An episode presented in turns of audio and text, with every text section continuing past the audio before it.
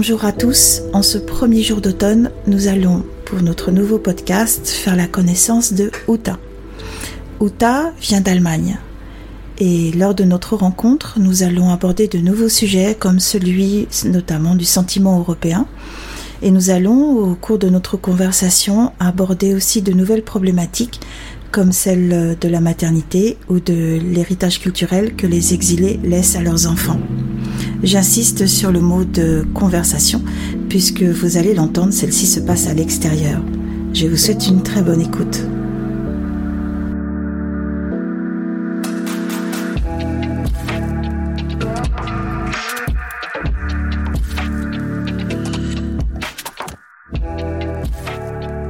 Alors, je suis euh, allemande, d'origine allemande. Je vis en France depuis 26 ans. Je suis mariée, j'ai deux enfants. Euh, je travaille dans l'hôtellerie ici en France et déjà en Allemagne. Et sinon, je suis une femme plutôt active, sportive, curieuse. Tu fais quel sport? Euh, de l'aviron, de la gymnastique et du vélo. Je me déplace d'ailleurs toujours en vélo. Quand tu es venue en France, donc est-ce que c'était pour euh, suivre ton mari que tu avais rencontré en Allemagne ou bien tu l'as rencontré en France?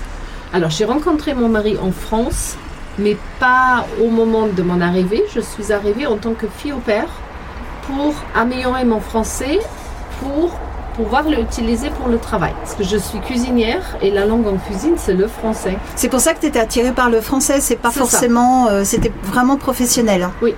Mais euh, j'ai travaillé que deux semaines en cuisine en France. C'était dans un restaurant? Dans un hôtel au Mercure à Courbevoie. Mais euh, c'était trop difficile parce que mon français n'était pas assez bon.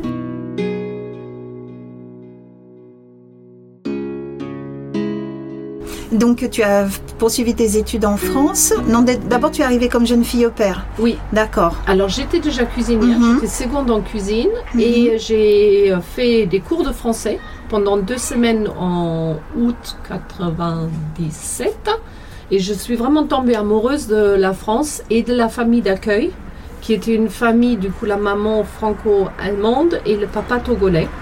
Et c'était vraiment super agréable. Et eux, ils m'ont proposé de revenir comme fille au père pour pouvoir améliorer mon français parce que deux semaines de cours, euh, C'était pas suffisant. Donc tu es revenue. Et je suis revenue, je me suis installée chez eux comme fille au père, je suis allée à la Sorbonne. Mhm. Et ensuite, j'ai trouvé du travail ici, deux semaines en cuisine, mais comme je dis, c'était trop difficile. Mhm. Et ensuite à Disney, où l'apprentissage du français était plus facile. C'était recherché à l'époque des Mhm. réceptionnistes ou des employés qui parlent euh, anglais, français et allemand. Et, euh, et c'est comme ça que j'ai trouvé mon travail. Et, ton mari. alors Parce que lui travaillait à Disney? Oui, il était à la sécurité à Disney et c'est une amie commune quand j'avais déjà deux ans à peu près de Disney qui avait travaillé avec Charles et qui voulait absolument, c'est une Allemande d'ailleurs aussi, euh, nous mettre en contact et ça fonctionne. Vous avez vécu rapidement ensemble? On a assez rapidement vécu ensemble Mhm. puisque Charles habitait Paris mais travaillait à Disney, du coup euh, le trajet était difficile Mhm. et on s'est mariés parce que je suis tombée enceinte euh, plus vite que nos plannings.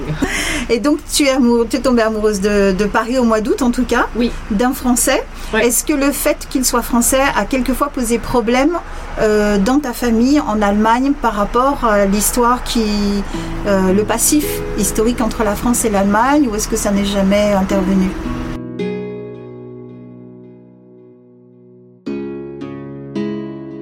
Alors, l'histoire entre les deux pays, on en discute, Mhm. mais ça n'a jamais été un problème que je m'installe en France ou que mon mari est français. Je pense que le- l'approchement franco-allemand, qui a quand même été bien travaillé après, euh, après 60, a vraiment fait que ça n'a pas causé de problème. On a Mhm. eu une fois une petite histoire ici en France avec une grande tante qui a fait la remarque s'il n'aurait pas pu se trouver une Française, ou si les Françaises ne sont pas assez bonnes pour lui. Mais c'est une grande Mhm, tante. Mais la famille directe, euh, on discute l'histoire, on Mhm. discute des différences euh, aussi d'appréciation de l'histoire, Mhm. mais euh, ce n'est pas un souci.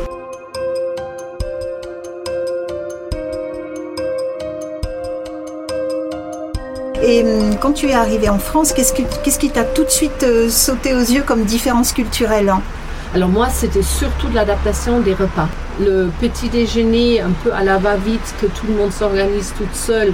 Par contre, les longs repas du soir, c'est pas du tout comme ça en Allemagne. On a trois repas assis et qu'on prend normalement ensemble. Et mais moi j'adore, surtout Mhm. les longs repas du, du soir. Est-ce qu'il y, a des- y a choses qui t'ont déplu, qui t'ont choqué sur la façon de vivre ou de, de faire ou de se comporter des Français? Alors tout au début, le Mhm. plan Vigipirate, les, les soldats dans les gares, euh, c'était un peu stressant, je trouvais. C'était pas le cas en Allemagne. hein? Non, non, on n'a Mhm. pas de, de plan Vigipirate euh, comme ça. Alors on a des policiers et tout ça, mais pas des, des soldats avec des, des pistolets, avec des... Ça, ça c'est vraiment... En plus, la préparation de Coupe du Monde Oui. a fait aussi. Oui, oui, oui. Maintenant, je suis habituée, mais Mhm. c'est toujours et encore quelque chose que je trouve, Qui te, euh, qui te heurte. oui. Mm, mm, que je trouve un peu oppressant. mm. Et à contrario, est-ce qu'il y a des choses qui t'ont tout de suite séduite sur euh, la façon de vivre ou le comportement? l'organe, oui, la, la vie, l'ouverture, le- l'esprit parisien Mhm. et, euh, et surtout la famille d'accueil, comme c'était une famille multiculturelle, c'était vraiment très très très agréable de, de m'expliquer aussi ou de me faire vivre euh, une vie parisienne et en même temps m'expliquer un peu aussi les coutumes euh, togolais. Mais hum, tu avais envisagé, lorsque tu vivais en Allemagne, tu avais envisagé de t'installer à l'étranger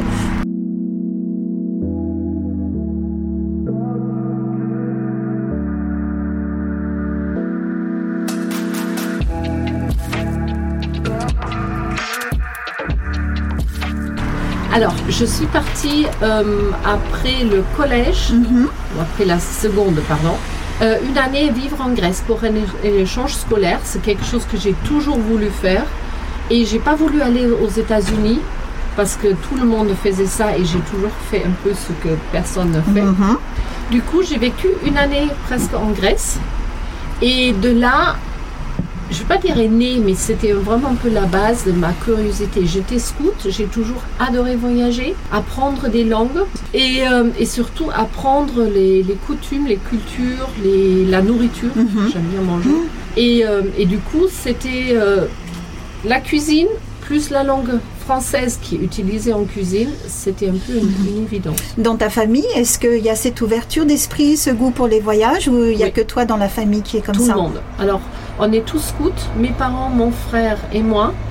Euh, du coup, on a toutes les quatre toujours voyagé, beaucoup, faire aussi des échanges euh, scolaires ou euh, des échanges avec les scouts. J'ai un oncle qui va parler, je sais pas, 6-7 langues, qui a toujours voyagé aussi. Et oui, dans la famille, et même mes grands-parents maternels, mon grand-père parle anglais, chose qui pour son époque était rare. Hein. Et il est, alors, il était euh, prisonnier en- aux États-Unis, mais il a toujours, malgré être- avoir été prisonnier, eu cette ouverture et forcé, par exemple, ses enfants à apprendre l'anglais. Parce qu'il a toujours dit c'est important de comprendre l'autre et d'éviter qu'il s'est passé euh, entre 33 et 45.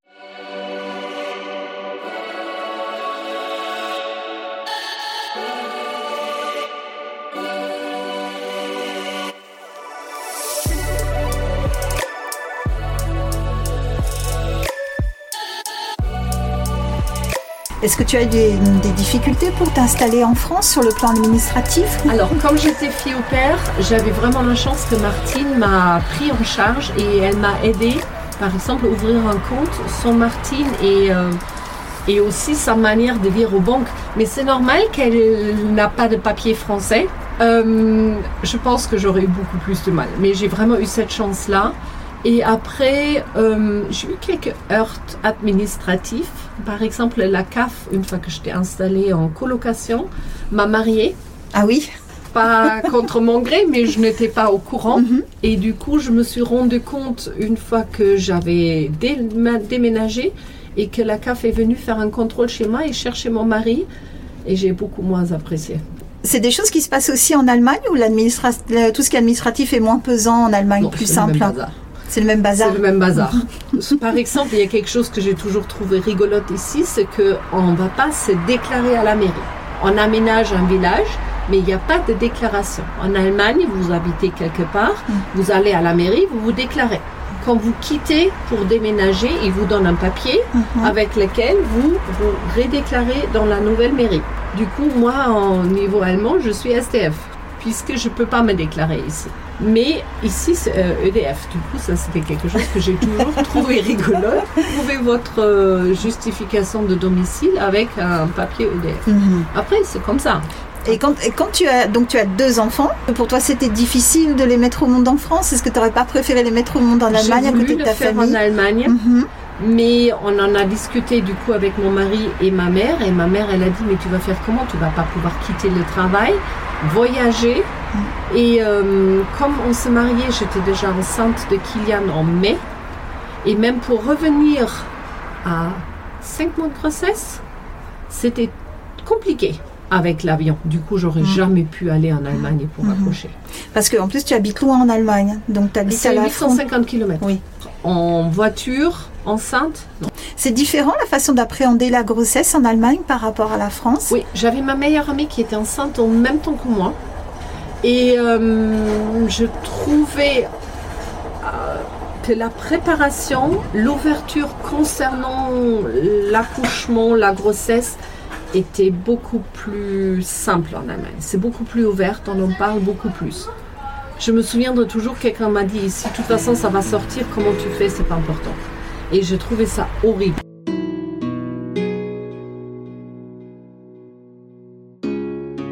En Allemagne, je sais qu'il y a toutes ces préparations euh, à apprendre, à souffler, à appréhender, à se préparer, c'est beaucoup plus intense et en même temps plus ouvert. On Mhm. met plus les mots. euh, Une grossesse plus naturelle, en tout cas plus proche de la femme, euh, moins Ouais. médicalisée peut-être qu'en France. Et au même temps, plus naturel, c'est-à-dire on parle des choses, on nomme les choses, on les dit, on les, on les touche. Ma copine, elle a accouché en ambulatoire, ça a pris quelques heures. Moi, je pense que la préparation n'était pas optimale. Ça a pris quelques heures. Il est sorti avec forceps et j'ai passé neuf jours à l'hôpital. Pour les deux Non, juste Pour pour, les deux, Oui. neuf jours, mais pour Mhm. Luc parce que c'était euh, une césarienne.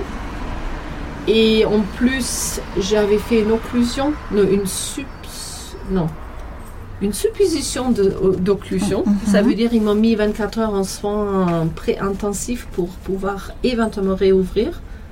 Et c'était un super bon anesthésiste qui m'a prescrit d'ailleurs de voir du médoc Mhm. malgré que je l'allaitais, remonter mon fer et ça fonctionne. Ça, ça ne sera jamais arrivé en Et tu, Allemagne. tu ne le savais pas en tant que cuisinière Qu'on doit boire Oui. du vin rouge pour le faire, non. Mais maintenant, je le fais. Et euh, du coup, pour Luc, c'était pareil. Mhm. C'était un autre bazar. En plus, Luc, il a fait la jaunisse, chose que Kylian n'a pas fait. Il avait un souffle au cœur. C'est Mhm. sorti. Et ta famille est venue euh, pe- pendant l'accouchement? Enfin, ils étaient auprès de toi ou ils sont après. arrivés après? Non, pour l'accouchement, il n'y avait que Charles Mhm. qui voulait pas y être parce que c'est pas son truc. Et mes parents sont venus euh, tout de suite après, mais Kylian est venu euh, neuf jours plus tôt que prévu. Et pour Luc, ils étaient là. Mhm. Ils ont gardé Kylian euh, pour euh, parce que c'était un peu plus mieux organisé. Mhm. Et hum, tu vas régu- tu vas combien de fois par année voir tes Ça dépend parents des années. Là, c'est une ou deux fois, été et Noël. Quand ils étaient petits, j'avais un travail avec plus de RTT. Du coup, j'y allais euh, trois, quatre fois. Eux, ils viennent des fois en France. Qu'est-ce qu'ils apprécient en France? Euh, la nourriture, Mhm. beaucoup. Après, on a pas mal visité ensemble euh, des coins en France. On est allé chez mes parents, beaux-parents ensemble, à côté de Bourg-en-Bresse. Et comme mon père adore tout ce qui est vieille mur, église, du coup, oui, c'est une autre, euh, une autre culture qu'ils adorent. On a vu le Mont-Saint-Michel. Mhm. Ils sont allés en Vendée avec nous. Du coup, oui, découvrir, euh, ils peuvent. Oui, je pense que ce qu'ils aiment le plus, c'est la nourriture, les vins. Mhm. Mais c'est aussi découvrir le pays. Et quand tu pars en Allemagne, ton mari t'accompagne? Oui. Et qu'est-ce qui lui plaît, lui, en Allemagne? Pareil, la nourriture. Mhm. Mon mari est très bière, du coup, il est très content d'aller en Allemagne. Il aime bien le pain, le- la charcuterie, les saucissons. Et la nourriture, euh, comme elle est différente, tous les deux, on aime bien découvrir. Non, lui, il n'aime pas découvrir, mais quand je lui lui montre, Il aime bien retrouver. il aime bien retrouver. Mhm. Et tes enfants alors? Parce que eux, ils sont donc ils vont souvent en Allemagne. Oui. Ils parlent allemand. Oui. Ça, c'est un grand plus pour eux. Oui. Est-ce qu'ils se sentent plus proches de la mentalité allemande, de la mentalité française, ou est-ce que c'est un mix entre les deux? Je pense comme leur langue paternelle ou leur langue de tous les jours c'est le français et qu'ils ont grandi ici, ils se sont plus proches de la culture française. Mhm. Et pendant un temps, surtout à l'adolescence, ils l'ont revendiqué, malgré qu'ils ont la double nationalité.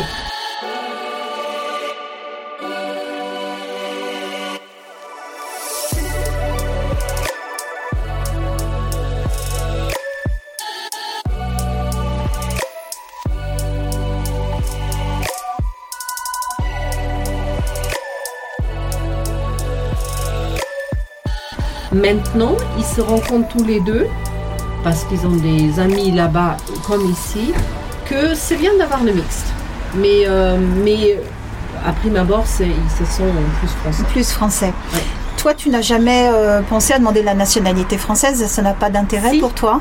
Si, j'aimerais bien l'avoir pour pouvoir voter, mais c'est toute une histoire parce que d'abord, je ne pouvais pas avoir. On ne peut pas avoir une double nationalité avec la nationalité allem- allemande. Quand Kylian est né, du coup, c'était impossible. Ensuite, ça a été possible, mais il a fallu que je fasse une demande, que je paye et que l'État m'autorise. Et moi, je suis pas paperasse. Quand Luc est né, c'était déjà plus simple, mais c'était toujours quand même une longue procédure. Mhm. Du coup, je laissais tomber et maintenant, je suis en train de faire la démarche. Je D'accord. commence déjà par les cours de français parce qu'il faut que je prouve Mhm. mon niveau de français. Tu travailles maintenant comme euh, formatrice Oui. Et toujours dans le domaine de la cuisine Non, de- pas dans le domaine de la cuisine, dans le Non. domaine de... Du service des étages, service des étages.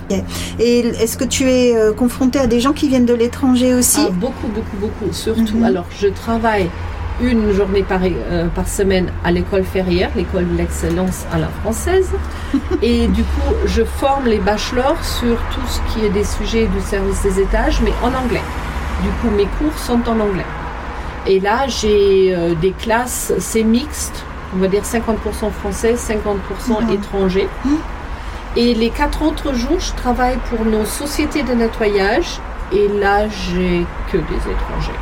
On va dire euh, aussi. Oui, il y a quelques Français, mais quasiment tous d'origine étrangère. Mhm, D'accord. Et j'adore. Oui, c'est bien. Oui, oui. Ça, ça correspond à ce que tu aimes euh, finalement, cette ouverture. euh. Est-ce que dans les gens que tu as pu croiser, parce que ça fait longtemps maintenant, tu m'as dit ça fait 25 ans que tu es en France 26, oui. 26. Est-ce que tu as déjà eu des retours négatifs par rapport à ta nationalité, des, des, hum, des clichés euh, Oui. sur le Alors, sur l'Allemagne des- De temps en temps, c'est arrivé que Mhm. des gens, euh, ils sont pas ouverts. Mais je pense que ce type de gens, je vais pas les rencontrer parce que de prime abord, Ils vont ils pas m'intéresser Mhm. ou ils vont pas vers moi. Après, j'ai quelques collègues euh, qui aiment bien me taquiner parce que j'ai quand même pas réussi à perdre mon accent. Et du coup, mais c'est toujours, je pense, pour aussi avoir la, des conversations, avoir des renseignements, euh, mais j'ai jamais eu des retours méchants. Est-ce que, tu, est-ce que tu penses qu'en Allemagne, les gens ont une vision positive ou négative euh, des Français? Plutôt positif parce Mhm. qu'il y a beaucoup d'Allemands, surtout des gens comme des profs, des gens qui ont une très bonne éducation, euh, qui adorent venir en, en vacances en France, aussi pour la culture, pour le soleil et pour la nourriture. Mais euh, on a toujours dit, les Français, ça sera bien qu'ils apprennent euh, d'autres langues que le français. Ça, c'est pour moi, et ça a toujours été un peu le frein depuis tout petit, et même avec mes premières rencontres avec les Français, que quand on ne parle pas français, souvent on se heurte de pouvoir communiquer avec eux. Après, en Allemagne, c'est la même chose. La génération de mes parents, il y en a qui parlent anglais, mais pas tout le monde. Mhm, mhm. Quand, euh, alors toi, tu es cuisinière quand même de, de métier. Quand tu fais la cuisine chez toi, tu fais plus des recettes allemandes, des recettes françaises ou pareil, un mix euh, des Je deux? fais un mix des deux et je Mhm. m'adapte aussi au. Là, je fais beaucoup de cuisine asiatique, par Mhm. exemple, parce que c'est une manière plus facile d'intégrer des légumes. Et hum, tes enfants se revendiquent euh, français, plus tu dis plus de culture française. Ils ont la double nationalité Oui. maintenant tous les deux? Oui. Mhm. Oui. Et euh, là, par exemple, cette année, c'est la première fois que je me rends compte que Kylian dit Ah oui, c'est un avantage d'avoir deux nationalités et d'avoir appris une langue de Mhm. plus. Est-ce qu'eux, ils envisagent de partir en Allemagne pour leurs études, par exemple, de faire euh, une année de césure en Allemagne ou... Pour l'instant, non. Euh, Kylian avait quand même dans ses choix sur Parcoursup mis allemand avec euh, communication parce que c'est quelque chose qui l'intéresse et Mhm. du coup il sera année, parti une année. Je ne sais pas s'il va partir à, à l'étranger ou pas. Mhm. J'aimerais bien parce que moi je pense que c'est vraiment important de faire au moins un Erasmus ou quelque chose. Après il fait des études de sport, je pense que ça va s'y s'y prêter et après il voudra aller à l'armée. Et Mhm. pareil, je pense avec trois langues de base déjà, il va partir à l'étranger. Tes parents, euh, ils, ont, ils sont un petit peu âgés, en tout cas ils vieillissent. Oui. Comment est-ce que tu vis le fait de vivre... euh, alors, bon, c'est- 850 km, c'est pas énorme en soi, ça peut être la... Il peut y avoir une distance euh, bien plus importante entre le nord Oui. et le sud de la France. Mais euh, comment tu vis le fait de vivre loin d'eux, sachant qu'ils vieillissent? Est-ce que c'est des choses qui te traversent l'esprit Oui, c'est quelque mhm. chose qui m'a traversé, qui m'a déjà traversé l'esprit parce que ma- mon père a eu il y a quand même pas mal d'années déjà une crise cardiaque. Et du coup, c'était là, je me suis dit comment je vais faire? Et du coup, j'ai dû arrêter le travail et rentrer directement. C'est pas quelque chose qu'on a trop discuté, Mhm. mais je sais que c'est quelque chose qu'il va falloir euh, discuter, envisager. Comme mon frère n'habite pas en Allemagne non plus, il est en Suisse. Mhm. Du coup, il est aussi loin de, bah, même un peu plus que moi, mais il rentre beaucoup plus souvent. Et, euh, et je pense qu'il va se réinstaller un jour en Allemagne. En Allemagne pour être près de, proche de ses parents. Et Et quand tes enfants étaient petits, est-ce que tu leur euh, chantais des comptines en allemand? Oui. Est-ce que tu leur as transmis cette culture enfantine que toi tu as reçue Oui. quand tu étais en Oui, Allemagne? je leur tout petit, et euh, je pense que jusqu'à fin maternelle, Mhm. on parlait beaucoup plus allemand à la maison que maintenant. Tout ce qui était histoire que moi je lisais, c'était en allemand. Euh, après, ils partaient beaucoup plus en vacances. Kylian a passé jusqu'à six semaines en été en Allemagne. Du coup, ils ont vraiment sur cette partie-là la, la double culture euh, infantile.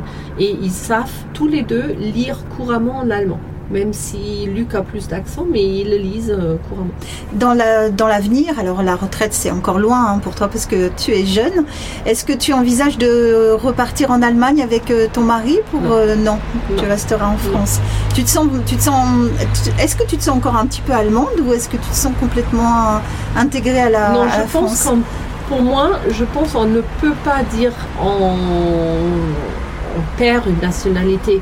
Oui, je me sens allemande, Mhm. mais je, je, ça fait maintenant la moitié de ma Mhm. vie. Tu as plus l'impression de gagner une nationalité que d'en perdre une. C'est ça. Mhm. Oui, c'est mm, très bien dit. C'est pour ça que tu veux participer aussi au vote, euh, aux ça. élections, etc. Je pense que c'est important, Mhm. mais je- j'aurais pas été prête de perdre ma nationalité. Et j'aime bien aussi cette idée de pouvoir être européen.